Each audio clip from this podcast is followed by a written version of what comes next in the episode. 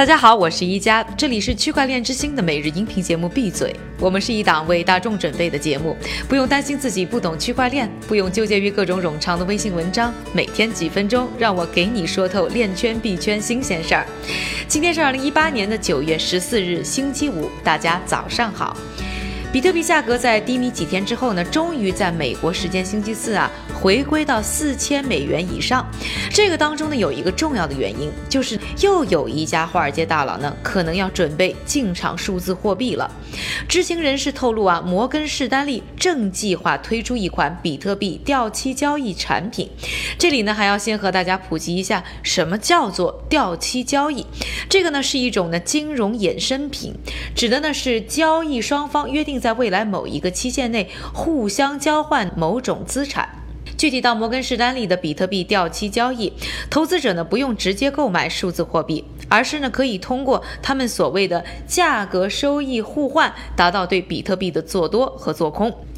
摩根士丹利呢则会从每一笔交易当中呢赚取价差。同时，他们也不会直接经手比特币，而是比特币的期权。现在的摩根士丹利其实已经万事俱备，只等确定的机构交易客户的需求，同时呢还要走完的内部的一些审批程序。而在此之前呢，今年六月呢，其实已经看到一些矛头。当时摩根士丹利呢已经从瑞士信贷呢挖走了自称是比特币专家的安德鲁皮尔，担任数字资产主管。而除了他们，花旗集团已经暂时不提供数字。货币交易服务的高盛，其实都在研究相关衍生品产品的可能性。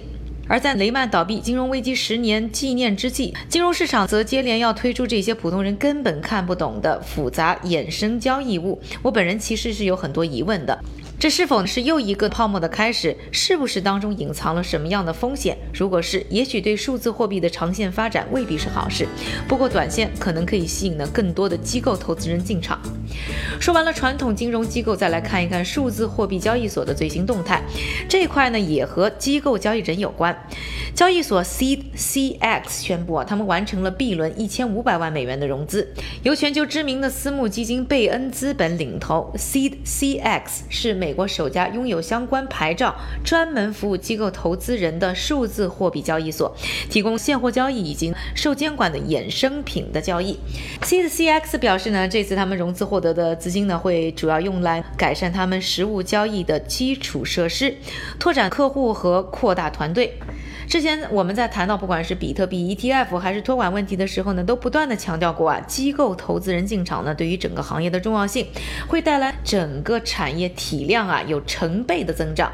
那 C 的 CX 呢，也是呢想要根据大型机构投资者的需求呢，进一步的完善业务，让他们可以更好的进场。那这个事件的另一个主角呢是贝恩资本，他呀曾经是对汉堡王、玩具反斗城等知名品牌进行大型收购的幕后操手，这次呢。对 C 的 CX 领头已经不是他们第一次注资币圈了，之前的投资呢还包括稳定币项目 Basis，以及呢在以太坊上的开源货币市场 Compound，以及一些呢去中心化的衍生物和数字货币对冲基金。贝恩资本的风险投资董事总经理萨利德施潘德表示，如今的数字货币交易所呢都是零售为主，仅限于现货交易，而且呢不受监管。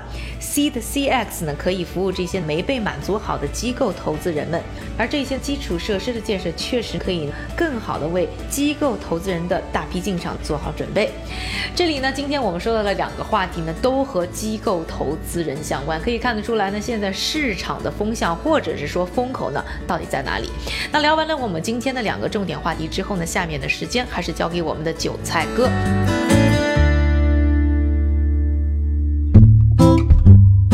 好的，一家。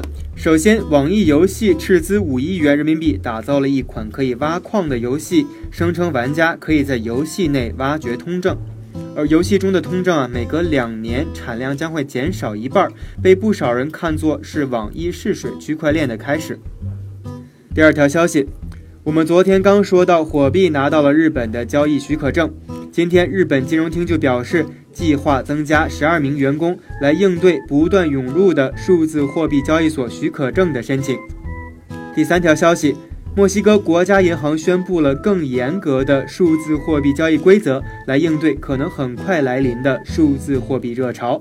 第四条消息。上市公司荆门科技宣布与 Pharma Trust 合作，为制药行业提供可靠的药物区块链解决方案，保证药品供应链的安全性和真实性。第五条消息：数字货币安全公司 BigGo 已经在美国获得了监管机构的批准，为机构客户提供受监管的数字资产托管服务。我们再来看一组链圈的报告。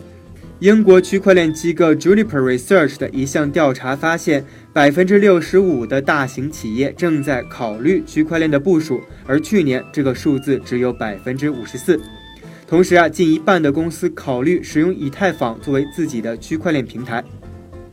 第二条链圈报告，世界经济论坛发布报告称，到了二零二八年，区块链将为世界贸易增加一万亿美元。今天的币圈链圈名人点评来自纽约大学的教授 David Yarmark，他表示啊，虽然比特币恰好是两千零九年推出的，但是比特币并不是对金融危机的回应。我们再来关注一下币价的走势。